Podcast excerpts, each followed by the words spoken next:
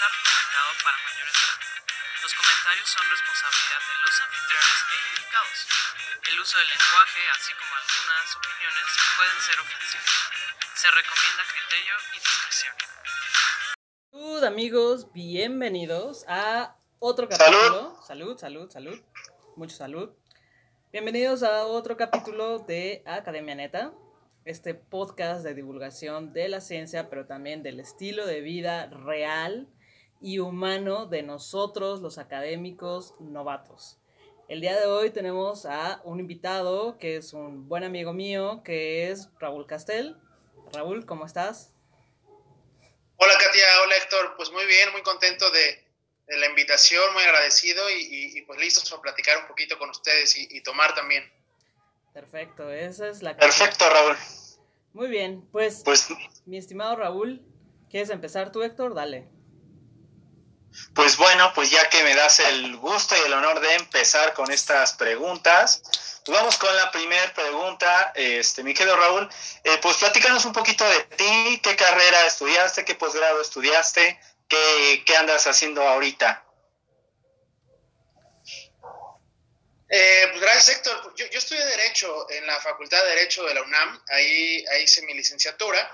Y, y después tomé dos posgrados, uno en, en España, que fue un, un máster, eh, en, en, en, Europa le llaman LD, como, sí es como una maestría, digamos, pero con otro nombre.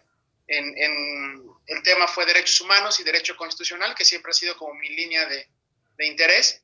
Y después en San Diego, en Estados Unidos, hice un otro posgrado un poquito más corto, podríamos decirle como un diplomado más o menos, pero con validez eh, oficial, en, en juicios orales, en litigación oral. Entonces, pues eso básicamente ha sido mi, mi, trayectoria. Sé que no tengo tanta trayectoria como sus invitados y como ustedes dos en la, en la academia, pero la verdad es que el derecho, y ya lo platicaremos, creo que, que, la academia en derecho es, es muy eh, particular en el sentido que no, no puedes hacer, o, más bien la, la, gran brecha entre la investigación de la academia y la realidad del, derecho, pues hay mucha diferencia. Entonces, esa es como mi trayectoria eh, educativa. Oye, este, Raúl, yo sé, y qué bueno que lo mencionas y que pones el acento desde ahorita en decir que, pues no es propiamente, o sea, que hay como esta diferencia entre sí, puedes hacer un máster propiamente, que no es como una maestría como entendida tradicionalmente en México, y que eso hace como, de alguna manera, marca una diferencia como entre el estilo de vida, digamos, canónico de lo que es la vida académica, sin embargo, son como caminos que van paralelos, o sea, que en, realidad así tanto que se, que, que, que se distancien, pues no. Entonces, eh, normalmente en este punto preguntamos a nuestros invitados de qué va su actual proyecto de investigación. Yo no sé si tengas tal cual un proyecto de investigación o más bien tengas como una línea de interés que trabajes ahorita en lo que estás haciendo de tu trabajo y las clases que estés dando. Sí, eh, bueno, mi, mi, mi, línea siempre ha sido, te, lo comenté hace ratito, el derecho constitucional y los, los, derechos humanos. Desde que iba en los primeros semestres de la facultad me, me llamó mucho la atención porque la, la, formación que yo recibí en la UNAM y que creo que lamentablemente todavía eh, permea en, en, ciencias sociales en, la Universidad Nacional, a diferencia de otras escuelas, eh, era muy, muy teórica, ¿no? Entonces, y la parte práctica la hacían también muy cuadrada. Este, este, este esta fama que tenemos los abogados de ser cuadrados y de ser aburridos, pues sí que es cierto. Eh, entonces, la, parte teórica era muy densa, eh, muy también, eh, digamos, despegada de la realidad actual de, que estamos atravesando en México. Y, la parte práctica era muy, muy aburrida también porque era muy, muy cuadrada. O sea, nada más decían lo que... Tenía clases que nos hacían, por ejemplo, leer los artículos ¿no? de la Constitución. Pues a ver, Katia, párate y lee el artículo primero. ¿Ya? Ahora, Héctor, lee el artículo segundo. Esa era la parte práctica. Entonces recibí esta formación que no me gustó y, y, el derecho constitucional y los derechos humanos, que además yo estudié en 2011, que fue cuando llegó a este boom eh, en, de, del tema en México, la gran reforma constitucional de, de 2011, eh, pues nos hizo ver el derecho de otra manera diferente, ¿no? Sobre todo porque las normas de derechos humanos, o los derechos humanos más bien que están en, en, en la Constitución y en, y en la normatividad, pues son muy interpretables. O sea, tú te lo puedes aprender, tú te lo puedes, eh, puedes saber en qué artículo está y tal, pero no sabes qué significa. Por ejemplo, el derecho a la vida digna, o el derecho a la salud, o el derecho a la vida. sabes que está en el artículo primero o en el artículo segundo, pero no sabes qué es. O sea, necesitas darle una traducción eh, eh, a, la vida real y eso depende de la argumentación. Entonces, por eso me gustó, porque era como un reto más allá de aprenderte o memorizarte leyes o artículos y, y, además eh, creo yo que, que, fue la, la parte, digamos, más complicada de mi carrera también, cuando estaba en la licenciatura y después en España en el posgrado, porque estos derechos, los derechos humanos, que, que le dice, nosotros le decimos que son normas jurídicas redactadas en forma de principios, son principios, ¿no? Porque a diferencia de las reglas, en donde hay un supuesto de hecho, una, una consecuencia, o sea, son silogismos lógicos, los principios están abiertos, ¿no? Entonces, la parte compleja, pero la parte interesante es que tú les tienes que dar un significado y además solamente en muchos casos o en la mayoría de los casos aplicable al contexto muy particular que te llegó, o sea, el caso muy particular. Eh, por ejemplo, el derecho a la salud, pues puede haber una definición, un estándar, pero solamente aplicable a un caso particular.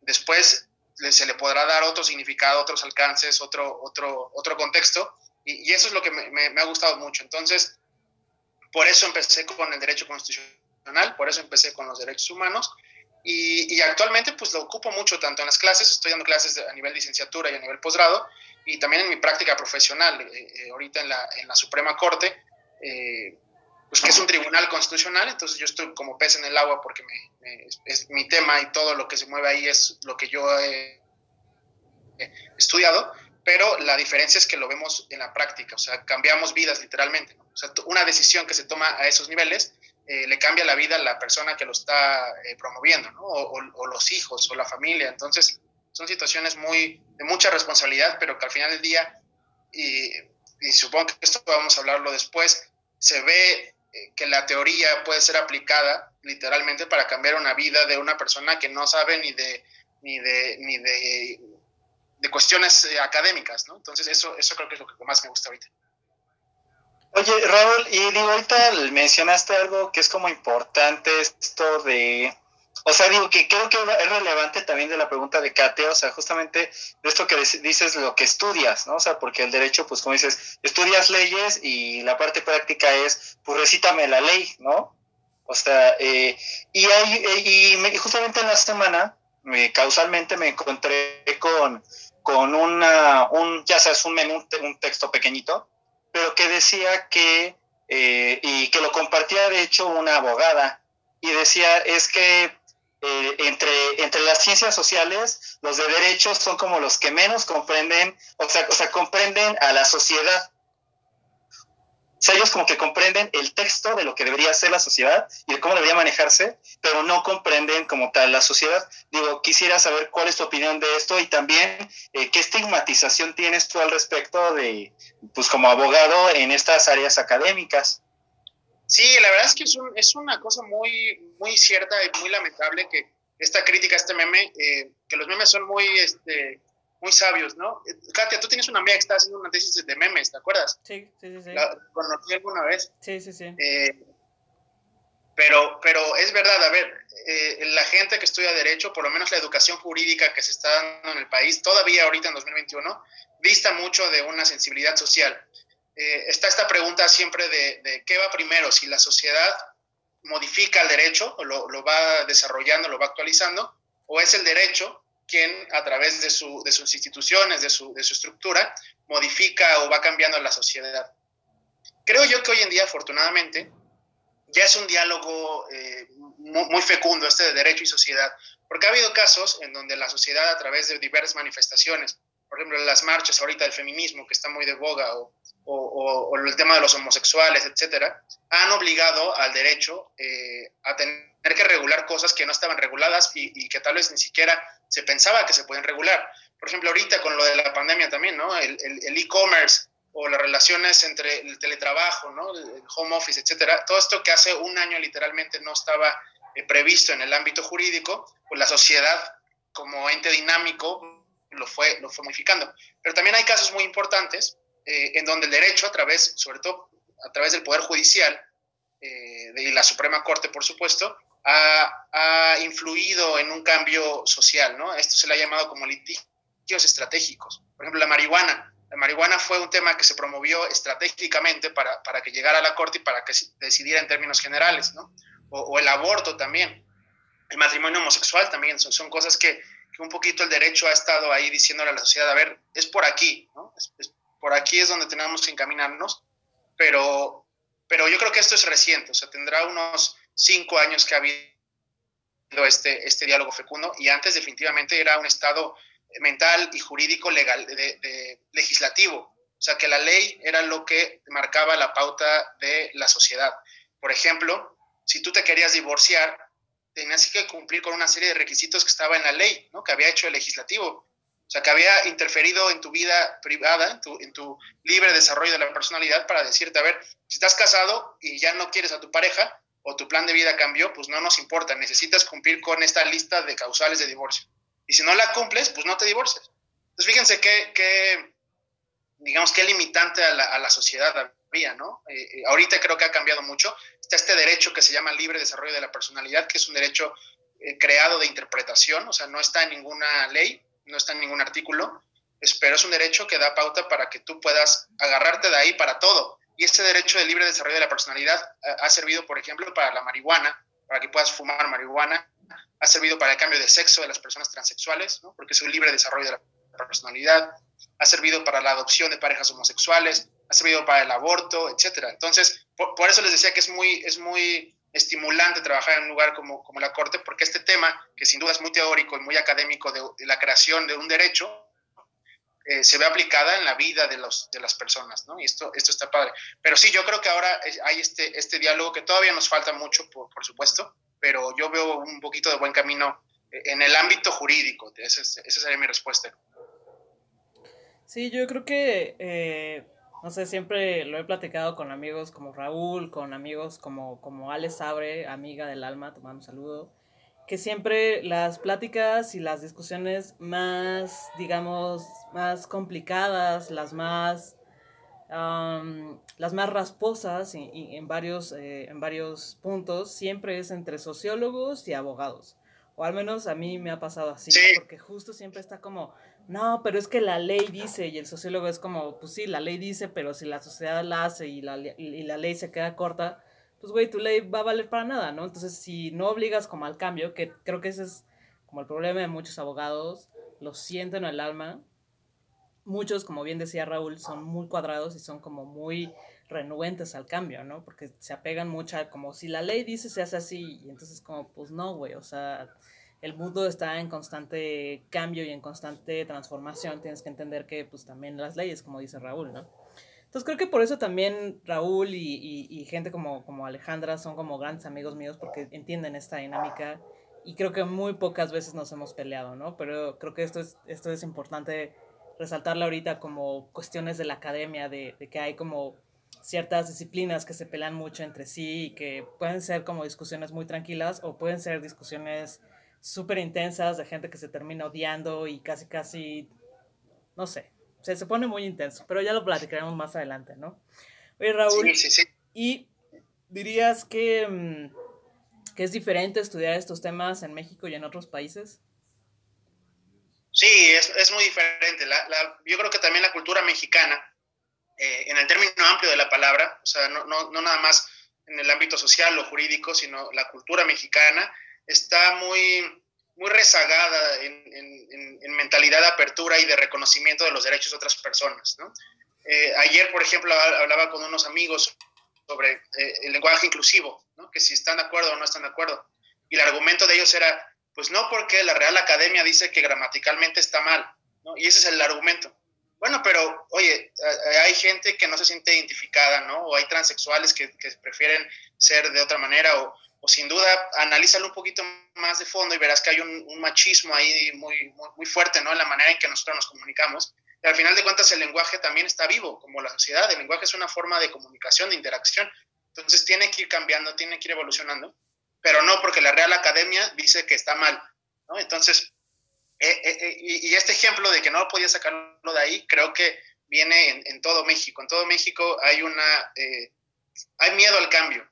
Y, y, muchas veces se piensa que por aprobar cosas o por aceptar cosas, eh, pierdes tú algunas, algunos derechos adquiridos, ¿no? Yo siempre he dicho en mis clases, por ejemplo, a los alumnos les digo, ustedes vean al derecho como una forma de, como si estuvieran en un pasillo lleno de puertas. O sea, un pasillo con, con muchas puertas y ustedes pueden elegir cualquier puerta que deseen. Ustedes pueden ser, si quieres casarte con una pareja de tu mismo sexo, hazlo. Si no quieres, abre esa puerta y entra y, ten tu, tu, vida familiar en pareja bien, con seguridad social, con derechos, con eh, obligaciones, etcétera. Si no quieres, pues abre otra puerta y ahora cásate con una persona de tu otro sexo, ¿no? O, si quieres eh, cambiarte de sexo, pues abre la puerta, o sea, ten esa facilidad de opciones y que todos podamos ser eh, o estar protegidos bien, o sea, no necesitas ser mujer para defender los derechos de las mujeres, no necesitas ser homosexual para defender los derechos de los homosexuales, necesitas ser una persona sensible, con sensibilización, para defender estas cosas y que no y si no va contigo, si no va con tu cultura, si no va con tu ideología, si no va con tu formación o tu plan de vida, pues no lo hagas. Pero deja que aquellas personas sí lo hagan. Y esto sí lo entienden en otros países. Por ejemplo, en, Europa, eh, la verdad es que los derechos, en las clases a mí también me, da mucha risa porque me acuerdo mucho de una clase que, analizábamos una demanda que había llegado al Tribunal Europeo, al Tribunal Constitucional Europeo, de una persona que vivía cerca del aeropuerto y entonces se quejaba de que los aviones pasaban por encima de su casa y hacía mucho ruido. Y este era como el gran caso, ¿no? Y llegó, este caso llegó a la corte y era un análisis de fondo y, y, interpretación y argumentación y tal. Y yo decía, puta, en mi país están diciendo, pues el problema es que se desaparecen y matan a las mujeres, ¿no? Ahorita el caso de Mariana que está en Chiapas, o, muchos otros casos. Entonces, este, este tipo de, de, realidades tan diferentes, de realidades sociales muy diferentes y también culturales, porque allá ya estaba y era, o sea, todo lo que ahorita debatimos, el lenguaje, por ejemplo, allá eh, la mayoría de los países europeos tienen en sus propios idiomas un, un tercer eh, eh, género. Como en inglés, como elite, ¿no? eso, no sé cómo. Un tercer género. O sea, ya está, ese, debate ya está desde hace 15, 20 años. Entonces, todo lo que apenas estamos nosotros aquí reviviendo y, y, analizando y estudiando, y que en efecto, como dice Katia, son peleas de muerte casi entre, entre profesiones, allá lo tienen ya muy planchado y se dedican a otros temas, por ejemplo, este de, de, que vivía cerca del aeropuerto, o, temas, por ejemplo, de animales, que también son muy importantes. Allá había, había temas de, de, derechos de los animales, pero no considerados como animales, sino como personas no humanas, que también abre la, la puerta, por ejemplo, a los robots. ¿no? Entonces, literal es el futuro. Y, y, y, las cosas que nosotros veíamos, pues sí, comparadas con, lo que, con la realidad mexicana, pues son muy, muy diferentes. Pero esto yo no creo que sea un problema ni siquiera de academia. Yo, y, con esto concluyo, creo que es un problema cultural, de que nosotros no estamos abiertos a, las nuevas cosas, no estamos abiertos al cambio, y todo lo que vemos nuevo lo vemos como negativo. Entonces creo que culturalmente la sociedad necesita cambiar eso. Eh, y fíjate, una amiga que platicaba con ella sobre género me decía que esto de la palabra culturalmente está mal, porque no es que los mexicanos seamos malos por cultura, sino más bien es como estructural o institucionalmente. Entonces, en lugar de hacer el cambio, cultural, hacer el cambio en la estructura de los procesos mentales, en la estructura de los procesos jurídicos, en la, en la estructura de los procesos sociales, para que podamos llegar a, esto, a este punto. Pero sí, yo veo una gran diferencia, lamentablemente. Sí, pues yo creo que ahí es una cuestión como muy conceptual, ¿no? Como dices, conceptual, estructural, porque, o sea, justamente, o sea, hablando de las leyes, este, es como, o sea, yo, yo, siempre, yo siempre he pensado que una cosa es la justicia, digamos, como idea, y otra cosa diferente es la ley, ¿no? O sea, porque, por ejemplo, pues porque a lo largo de la historia de la humanidad ha habido una serie de leyes que pues son leyes, pero no son justas, ¿no? O sea, por ejemplo, como en Estados Unidos pues existía este, la discriminación y era algo legal, ¿no? O sea, era ilegal este, compartir espacios con gente, entre gente blanca y gente de color. ¿No? Y, o sea, una, o sea, una serie de, de, factores, o en Alemania, o sea, por ejemplo, ¿no? Era, era ilegal tener, este, ocultar a, a, una persona de origen judío, o homosexual, o gitana, ¿no? Y, y entonces, o sea, eh, o sea, y nos damos más lejos, o sea, en Grecia, pues, era legal, este, pues, tener esclavos, ¿no? Y, o sea, demás cosas, ¿no? Entonces, es, es interesante el cómo, eh, pues, cómo muchas veces, eh, pues, hay gente que ¿cómo decirlo? hace círculos, ¿no? Ah, es que esto está bien porque la ley me lo dice y porque sé que está bien, ¿Por qué sé que la ley está bien? Porque me lo dice la misma ley, ¿no? Sí, y, esto, es bien interesante porque el nazismo, por ejemplo, o sea, el, gran eh, cambiador del siglo XX, eh, del eh, del siglo XX en el mundo, que de hecho fue como el parteaguas de los derechos humanos, de la ONU, de toda esta nueva concepción de la dignidad humana, pues fue legal, el nazismo era legal. Y, hay un libro muy bueno de Anna Arendt que se llama La banalización del mal. No sé si han tenido oportunidad de leerlo, pero narra la historia de, un judío, eh, Adolf Eichmann, que, huye cuando, cuando son los juicios de Nuremberg, acaba la guerra, huye hacia Argentina y, ahí vive, ¿no? O sea, eh, y se hace un viejito súper buena onda y todo. Y después el, servicio secreto israelí lo ubica y va por él. Y cuando lo, agarran, pues toda la gente del, pueblo donde vivía dice, oye, ¿cómo es posible? Era zapatero, además era. Entonces decía, oye, ¿cómo que el zapatero es el nazi más peligroso después de Hitler, ¿no? O sea, pero este es el viejito que parece el abuelito de, todos y jugaba con todo el mundo. Y cuando lo llevan a juicio, pues él decía, yo solamente seguí órdenes. O sea, mi trabajo como burócrata era levantarme a las 8 de la mañana todos los días, ponerme mi traje nazi, eh, ir a los campos de concentración y dar órdenes para que mataran a cientos y cientos y cientos de judíos terminaba mi turno a las 8 de la noche, llegaba a mi casa con mi esposa, me quitaba mi traje y me dormía. O sea, no, no soy mal, no soy malo, ¿no? Por eso es la, banalización del mal. Que, que, cómo era posible que una persona pudiera, a través de la ley, de seguir órdenes y de seguir patrones establecidos, tener este nivel de crueldad que, ojalá que no volvamos a repetir, a repetir, perdón. Pero también es un problema de, de, de cómo, del entendimiento de la ley. Y no quiero entrar aquí en polémica porque sé que ustedes son de la 4T y, no quiero aquí, no, quiero hacer problema, pero el, la gran, eh, lo, lo, que yo veo muy peligroso de este gobierno actual en México es el sobrepoder que se tiene para reformar leyes y la constitución. ¿no? O sea, este, este, esta mayoría absoluta que el, presidente tiene en la presidencia, en el Poder Ejecutivo, pero también en las cámaras de legisladores y en los estados, hace que pueda literalmente en una mañanera decir, quiero que pase, quiero que se quiten los órganos autónomos. Y esto pasa en 15 días porque así está. Entonces, eso me parece muy peligroso. Creo que debe haber muchos más candados. Y, ahí de nuevo es, este, este, dilema de la sociedad y el derecho, ¿no? De qué debe elegirse a quién. Porque si la ley se puede se reforma tan fácil, pues los abogados también, digamos, tenemos este compromiso de cumplir con la ley. Pero hay una frase que a mí me gusta mucho, que, quisiera aquí decirles también. Eh, un maestro nos decía, porque siempre los abogados o los jueces que tomaban malas decisiones se, escudaban diciendo, pues es que mi trabajo es proteger a la ley, no es la, es la protección de la ley. Y este maestro nos dijo, pues la ley no tiene derechos, no tienes que proteger a la ley, el que tiene derechos es la persona, la sociedad, eso es lo que tienes que proteger. Entonces, en caso de que haya alguna ley que sea injusta o que no pueda ser aplicable, pues inclusive tienes que, quitarla, ¿no? Y esto, por ejemplo, en feminicidios, ahorita que está lamentablemente muy, muy reciente aquí en, México, bueno, reciente porque se ha visibilizado, ¿eh? pero por supuesto que es un problema antiguo, eh, muchos jueces que han dejado eh, salir a personas que claramente cometieron feminicidios o que les dan otro tipo penal más bajo para, para que tengan menos pena, se escudan en eso, ¿no? Porque es la ley. Hay un, hay un documental que recomiendo aquí a todos los que nos escuchan y ustedes si no lo han visto que se llama eh, Las tres muertes de Marisela Escobedo, está en Netflix. Eh, y es justo sobre esto, ¿no? Sobre que los abogados cumplieron con la ley, los jueces cumplieron con la ley. ¿Y qué pasó? No se hizo justicia. ¿no? O sea, no, no se resolvió lo que debería de resolverse. Entonces, ese también es un problema que yo creo que la clave aquí es la sensibilidad. O sea, yo a mis alumnos les digo eso, esta clase que por cierto doy una de sociología del derecho, que luego entraremos en discusión con, Katia. Ya vamos a empezar. Por el enfoque que le pongo, ¿verdad? Pero, pero, pero lo que les digo es, a ver, aquí yo no quiero que sepan de teorías, ni quiero que sepan de los grandes sociólogos, ni quiero que sepan eh, quién tenía este punto de vista. Yo lo que quiero que tengan al finalizar la clase es sensibilidad. O sea, para mí, desde el ámbito jurídico, creo que la mejor forma de enseñar eh, sociología jurídica es a través de la sensibilidad.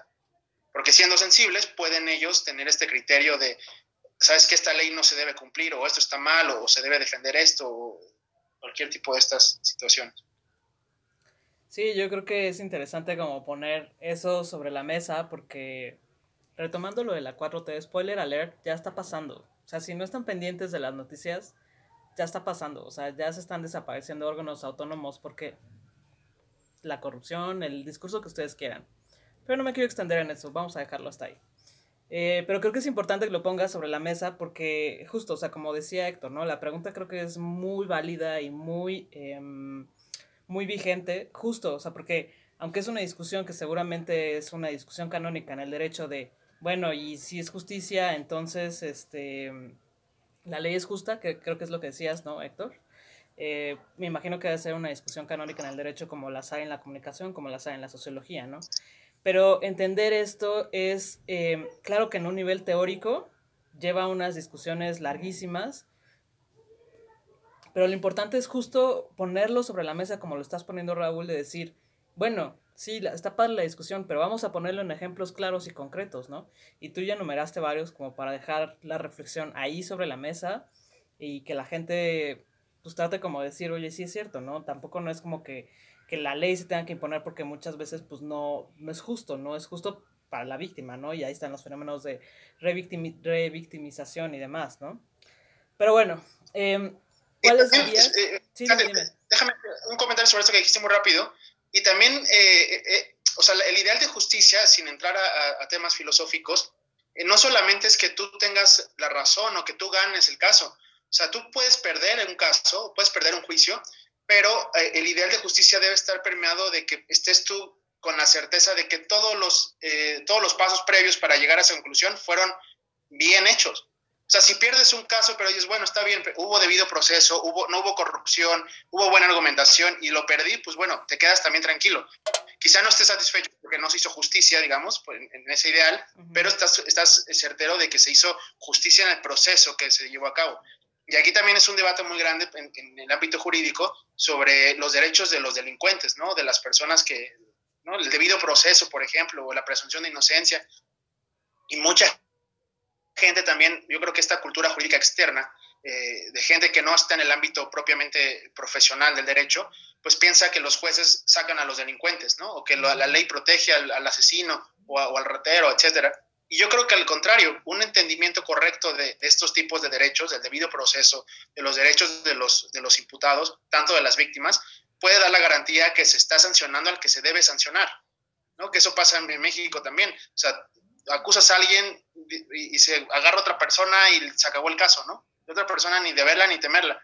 Y generalmente, pues las, las cárceles en nuestro país están llenas de pobres, de, de, de, gente que no tiene educación y que pues ahí terminó por, por azares de la corrupción y de, y de la mala eh, política jurídica que hay. Pero, pero si, si, estos derechos fueran correctos también para los delincuentes, se puede tener la certeza en este ideal de justicia, ya les digo yo, como más, no, no, no como objetivo, sino como proceso, de que se está sancionando al culpable, de que una persona certera, que, lo, que se tiene la certeza de que, de que cometió algún delito, se pueda sancionar y que se sancione también bien porque eh, eso, es, eso es importante. Perdón, muy, muy, muy de acuerdo. No, qué bueno que hiciste la acotación, bastante prudente. Oye, ¿y cuáles dirías que son como las principales dificultades de trabajar en esta línea de investigación del derecho que tú manejas? Fíjate que yo, eh, toda, mi, toda la universidad, en, en, segundo semestre tuve la fortuna de, de ser invitado al, al, Instituto de Investigaciones Jurídicas de la UNAM, y, y, pues ya te imaginarás tú que en segundo semestre, cuando no sabes ni, qué onda con el derecho, pero eso sí me creía yo el abogadazo y traía la corbata y traje y todo, pero no sabía ni qué onda, pues tener esta oportunidad de ir a, a jurídicas, eh, caí en la UNAM además siempre hay esta rivalidad, ¿no? Entre los institutos de investigación y las facultades, eh, pues era para mí era el Olimpo, o sea, estaba yo ahí con los dioses del derecho, ¿no? Con las personas famosas y, y estabas ahí aprendiendo y además, pues me codiaba con gente de otros semestres más arriba que tenían proyectos de revista. Creo que tú alguna vez publicaste en el extranjero, ahí, ahí conocí a Alejandra, por cierto. Sí. Eh, no tenían revistas o tenían, este, hacían conferencias, o sea, este mundo para mí, como, como, un chavo de segundo semestre, pues sí me abrió mucho los ojos y a, a, como a ser intelectual, ¿no? Como a la academia. Y yo lo disfruté mucho, hasta que me llegó un shock de realidad, o sea, literal me, me bajé del sueño y dije, ¿sabes qué?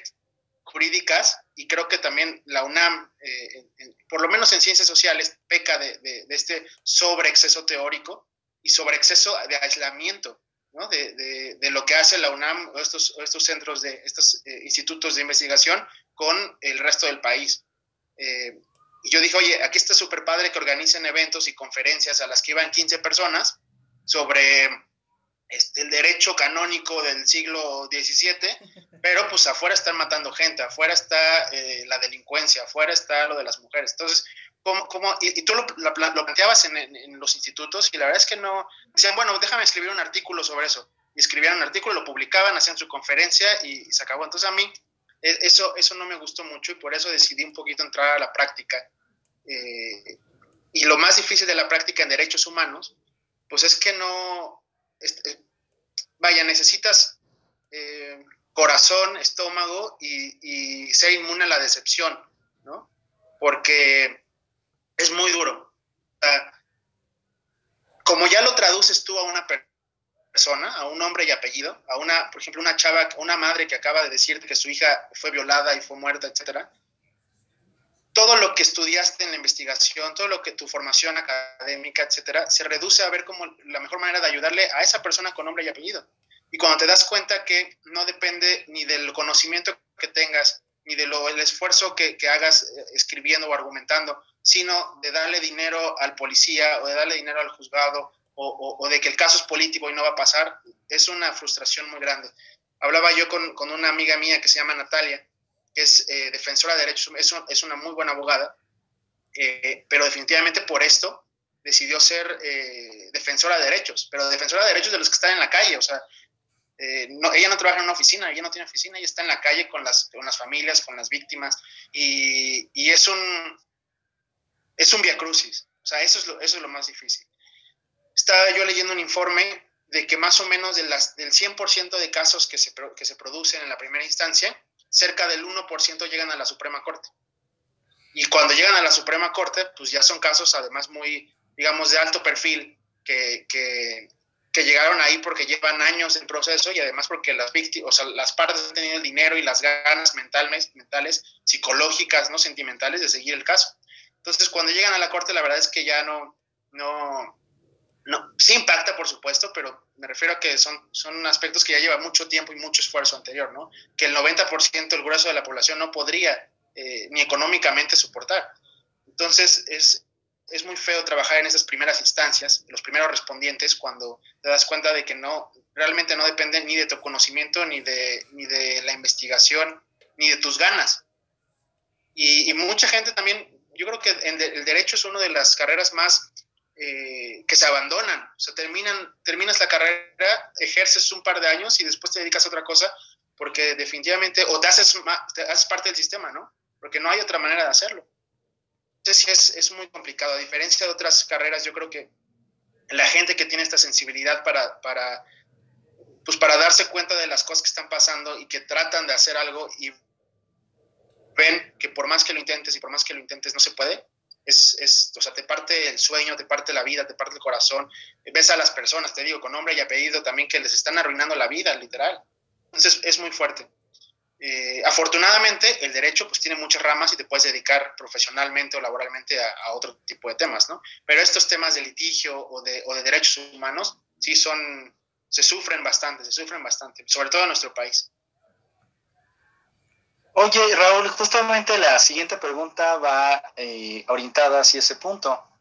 Eh, digo, o sea, creo que todos entendemos que son fundamentales los derechos humanos, pero, así que en tus propias palabras, ¿cuál es la importancia de trabajar sobre estos temas? ¿No? O sea, eh, y cómo les afecta a las personas esto, ¿no? O sea, porque como bien dices, pues eh, muchos andamos por la vida sin saber cuáles son nuestros derechos fundamentales, ¿no? Entonces, por hecho, pues, muchas veces nos arrollan. Entonces, yo creo que es, nos gustaría saber eso.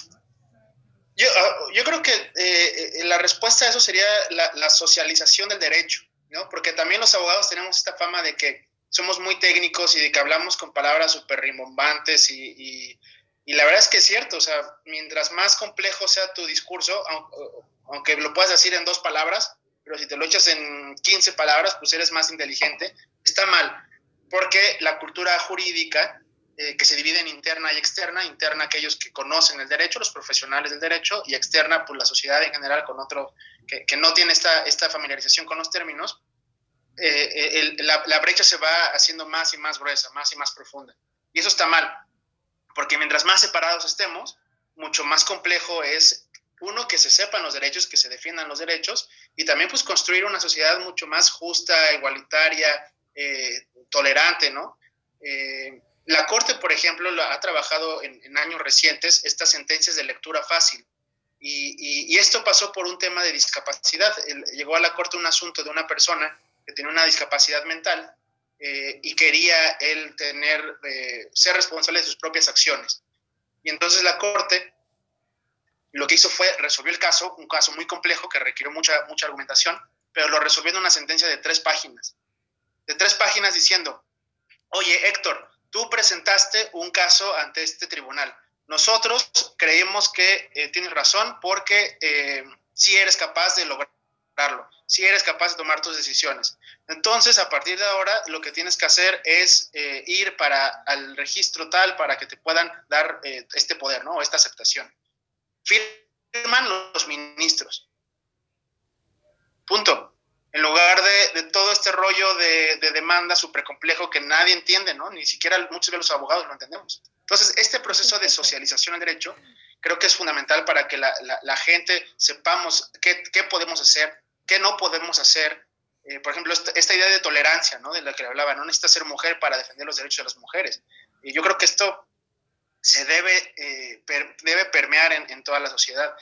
Y, y ahorita con lo del feminismo, por ejemplo, también me parece muy grave que, que, en marzo del año pasado, bueno, los primeros, el primer trimestre del año pasado, cuando, cuando brota, eh, cuando explota este movimiento, eh, pues ya mucho más disruptivo aquí en la capital, eh, que quemaban las, los lugares, que pintaban los monumentos, que, que dañaban la, estructura de la, de la ciudad, muchas veces los abogados decían, bueno, pues es que sí se vale, ¿no? Que estén muy molestas porque las matan, pero no son las formas. O sea, hay un proceso legal que deben servir. O sea, no vayas a quemar el pinche ángel. ¿De qué te sirve?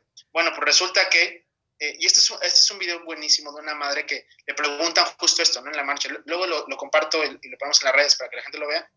Eh, le preguntan a ella, señora, esas no son las formas. O sea, sí mataron a su hija, sí la violaron, sí la descuartizaron, pero estas no son las formas porque no gana nada. A ver qué gana el rayando el ángel.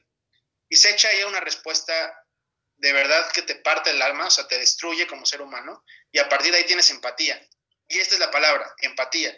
Se trata de la empatía, de, que también nosotros como sociedad, en el ámbito del derecho, tenemos una empatía para saber, y, también se relaciona con lo que hablábamos antes, que no necesariamente la ley tiene que ser cumplida a cabalidad. Eh, cuando hay una injusticia tan grande como esto, como las muertes, la discriminación, eh, el machismo, pues debes tú cambiar eso. A ver, los derechos humanos, por, por ah, concepto, eh, son luchas de, años, son luchas históricas de años. O sea, ningún derecho se ha ganado gratis. ¿no? Todos los derechos han sido por protestas, por, por revoluciones, por matanzas inclusive, por, por eh, estar en contra del gobierno, estar en contra del autoritarismo. Entonces, si ahorita se piensa que cualquier derecho, eh, y sobre todo en, esta, en este cambio tan radical que tenemos que tener de mentalidad en México, va a llegar de gratis o va a llegar fácil, yo creo que estamos muy equivocados. O sea, más bien es apoyar esos temas, tener empatía, ver la cuestión de fondo y poder trabajar cada quien desde donde podamos eh, en, mejorar eso con un granito de arena, ¿no? Pero también esto es, esto es importantísimo, que no tengamos la mentalidad, eh, y esto lo digo muy en mi experiencia, ¿eh? De querer cambiar al, mundo, querer resolver todo, porque les digo, cuando te topas con la realidad, eh, mm, no, no, sirve. Y si no tienes esta mentalidad de que no lo vas a lograr, y no quiero sonar pesimista, ¿eh? no, no, no, me malentiendan, pero, pero realmente si no tienes esta, esta perspectiva de que es muy complicado y no lo vas a lograr ni a la primera, ni a la segunda, ni a la tercera, tal vez ni a las 100 eh, veces que lo intentes, pero, pero que estés ahí, lo, vas a lograr, porque si piensas que lo vas a cambiar al día siguiente, te, van a, te va a destruir. O sea, el país te destruye, el sistema jurídico te destruye, la corrupción te destruye, la política te destruye. Entonces, yo creo que esto, esto de socializar el derecho eh, sirve mucho para, para, que la gente sepa a qué, qué, qué, puede hacer, ¿no? Y, y, y, también qué pueden hacer los demás. Porque justo esto, lo del aborto, por ejemplo, cuando yo veo las marchas de las personas que están en contra del aborto, pues yo digo, pues es que no las están obligando a abortar.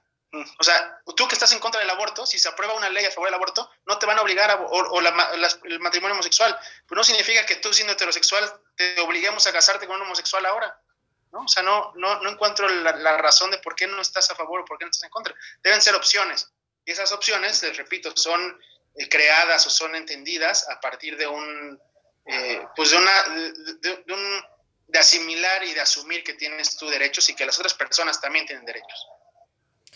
Oye Raúl, y con toda la experiencia que llevas de haber eh, estudiado una licenciatura, tus másters y, y, demás este, cursos en el extranjero y más la experiencia que llevas hasta ahorita trabajando en la Suprema Corte, dando clases, etcétera, ¿a qué conclusiones has llegado?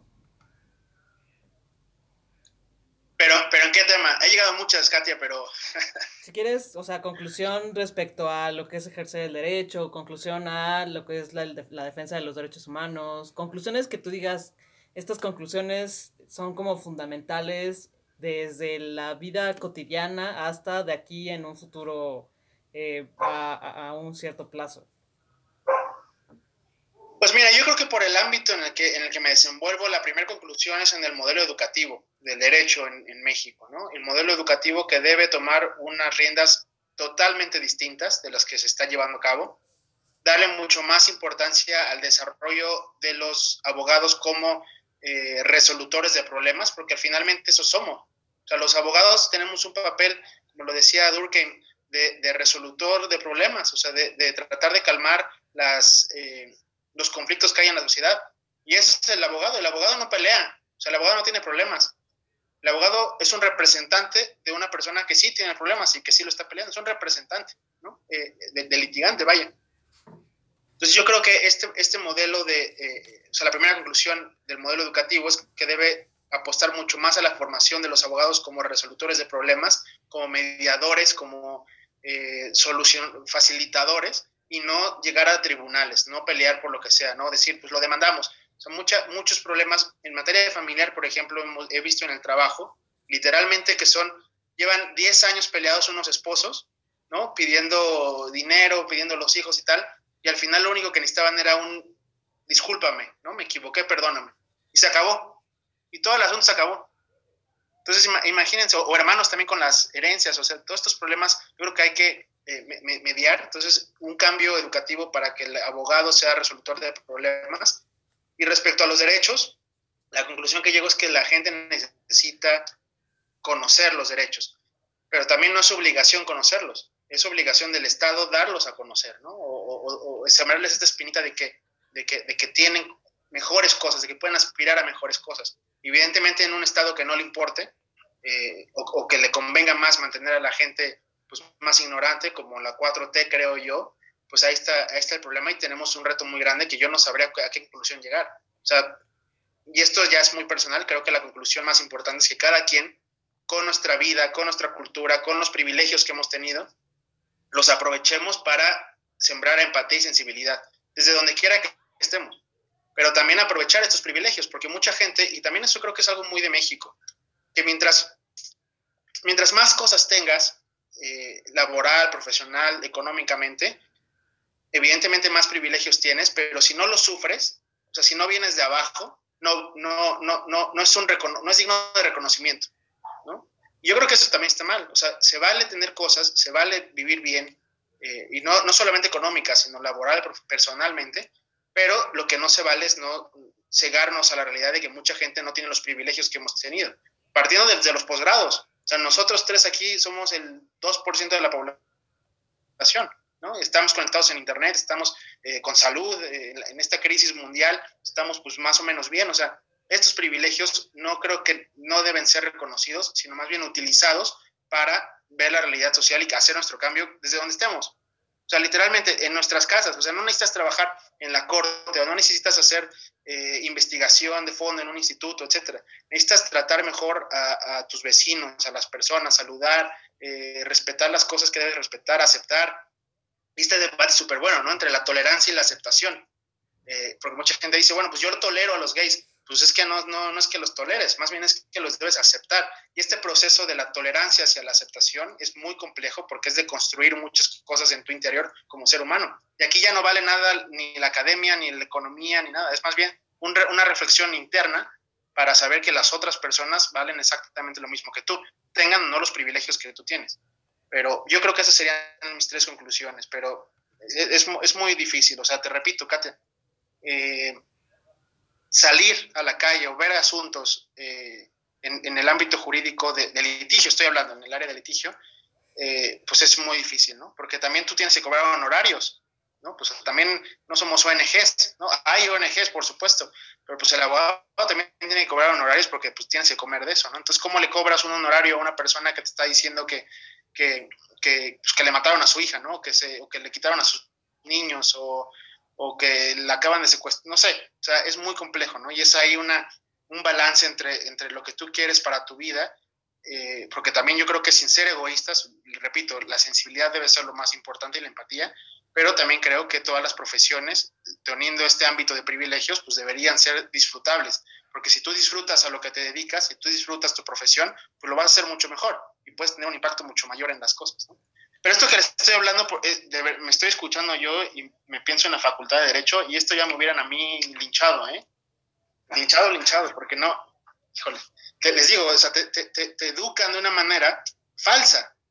Porque cuando sales y ves que debes cobrar honorarios, que debes eh, trabajarle más duro, que debes desarrollar otro tipo de habilidades que no sea nada más aprenderte o memorizarte artículos, pues ya está mal, ¿no? Entonces, por eso también hay un atraso en el nivel jurídico del país, porque cuando tú sales de la Facultad de Derecho de la UNAM en CEU, que además así como el top, ¿no?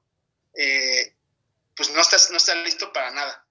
Yo eh, me acuerdo mucho que salía yo de la facultad y me sabía las teorías de los contratos, la teoría de las obligaciones y la teoría de, de los pagarés y tal. Y cuando me dijeron, a ver, hazme un contrato, puta, pues ¿cómo lo hago? No, no sé.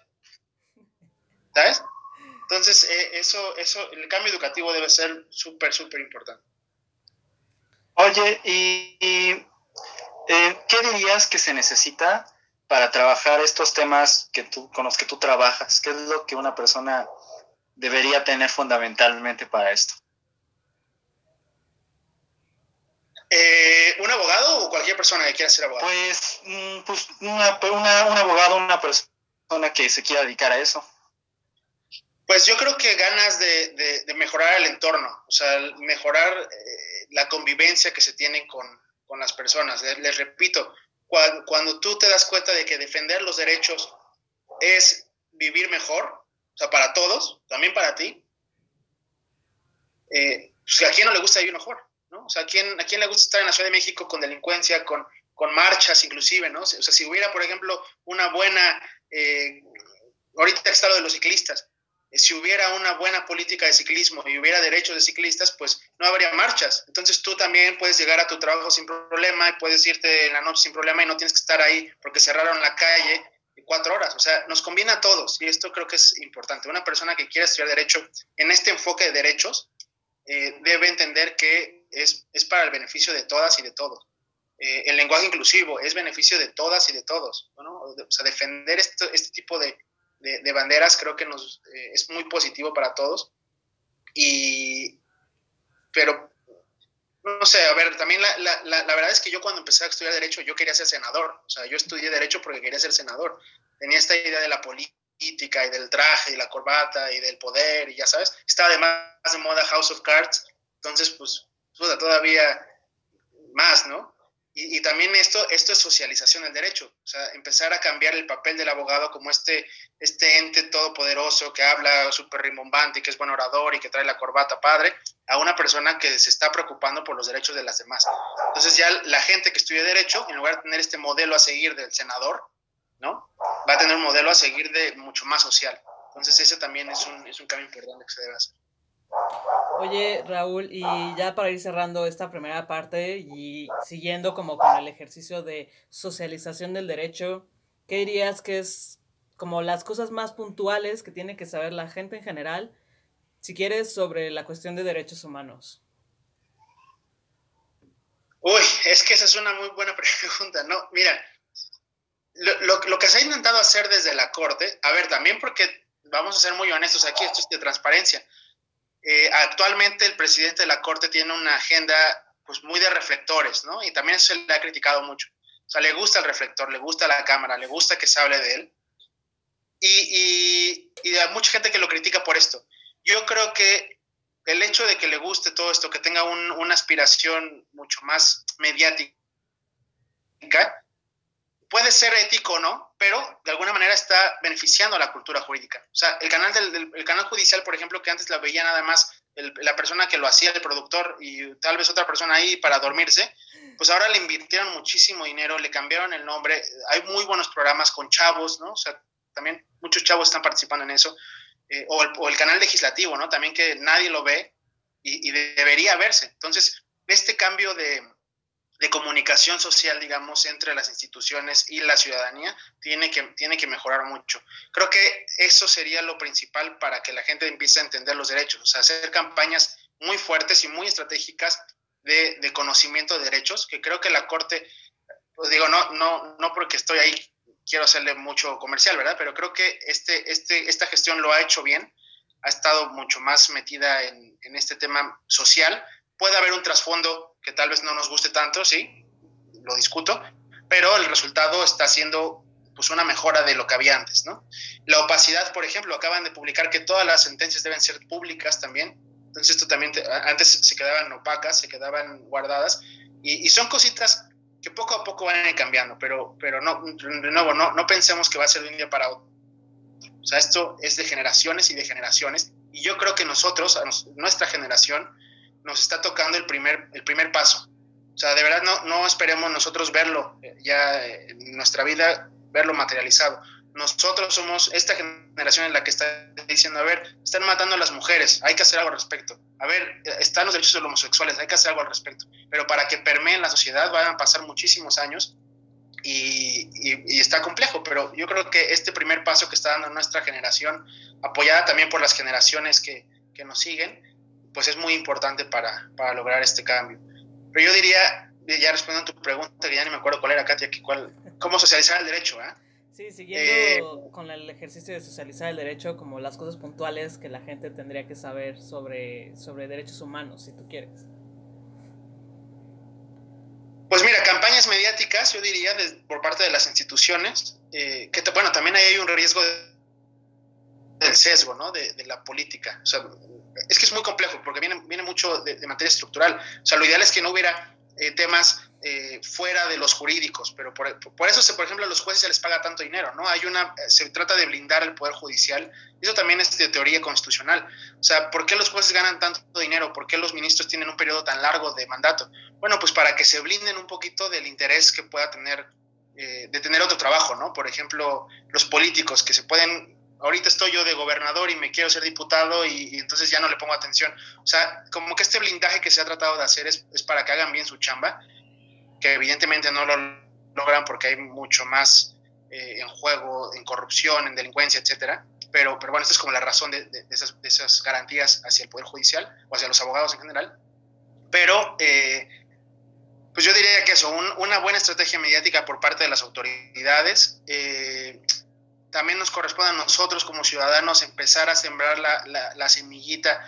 Si damos clases, por ejemplo, sembrar esta semillita a nuestros alumnos, a nuestras familias, eh, hacer, hacer lo que podamos, creo yo. O sea, las prácticas familiares, por ejemplo, son fundamentales, ¿no? Las prácticas entre amigos. O sea, cuando tú puedes dar un argumento que, a ellos les brinque, yo creo que hiciste ya lo, correcto, ¿no? O cuando tú puedes eh, en las clases eh, hacer que un alumno te diga, que a mí me pasó, fíjate, había una señora como de 65 años tomando clases, eh, y la primera clase me acuerdo que nos metimos a temas de aborto, ¿no? Porque además a mí me gustan mucho estos temas donde la gente pues, pues brinca, ¿no?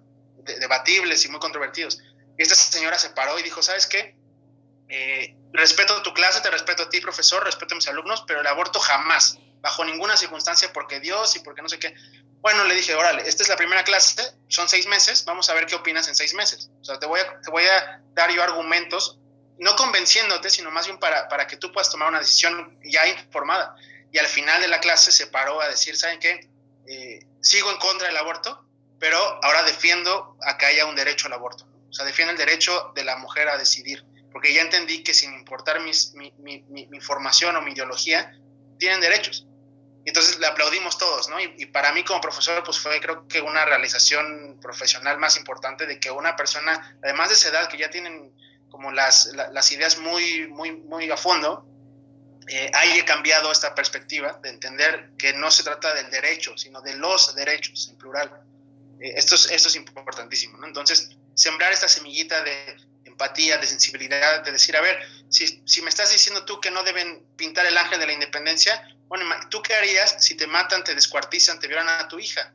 Y vas al juzgado y te dicen que se fue con el novio, y vas con la policía y te dicen que llegan dos días, y vas con el fiscal y te dice que sí, pero que quiere 5 millones de pesos. O sea, después de que tocas tantas puertas, literalmente lo que quieres es quemar todo, ¿no? Y este video de, de, la mujer es muy bueno para empatía, yo lo uso mucho en clases para eso, porque dice la, la señora, de verdad desgarrador, dice, si no estás de acuerdo con esto, quítate, o sea, no me estorbes, porque yo voy a quemar todo lo que encuentre. Y, híjole, te, te, te, abre mucho los ojos, ¿no? Entonces, yo creo que la, la, la, respuesta sería eso, como cada uno desde donde podamos sembrar esta semilla eh, y esta curiosidad por, por los derechos. Creo que eso sería lo mejor. Muy bien, pues qué ilustrativo, como, como has puesto hasta ahorita una visión del derecho como muy lejana, que justo creo que era mi interés como de invitarte al podcast de un derecho desde una perspectiva mucho más fresca y que no tiene nada que ver como con el típico abogado penalista que se la pasa en los litigios y toda esta onda. Creo que ha sido súper interesante la plática contigo hasta ahorita. Eh, creo que es un buen momento para cerrar. No sé si quieres agregar algo más tú, Raúl, o tú, Héctor, antes de eh, terminar aquí nos, eh, el, este, esta primera parte. No sé, alguno de los dos. No, no, ustedes, ustedes manejan los tiempos. Sí, pues no, nada más agradecerle a Raúl, muchísimas gracias por estar aquí, pues como dice, esta charla tan ilustrativa, y pues bueno, vamos a, a seguirla en un momento más. Pues muy bien, amigos. Entonces. Perfecto, gracias a ustedes. No, gracias a ti, amigo querido. Vamos a cerrar aquí esta primera parte. Ustedes tendrán que esperarse hasta el viernes para ver en qué terminó esta plática. Y nosotros vamos a seguir con nuestro chupe feliz hasta que acabemos. Amigos, muchas gracias. Ya saben, mi consejo de siempre: no se pongan malacopas. Los malacopas caen muy mal. Diviértanse, se van a tomar. Cuídense mucho, amigos. Salud. Salud. Salud. Ahí nos estamos viendo. Salud, salud. Salud, salud. Cuídense. Salud. Bye.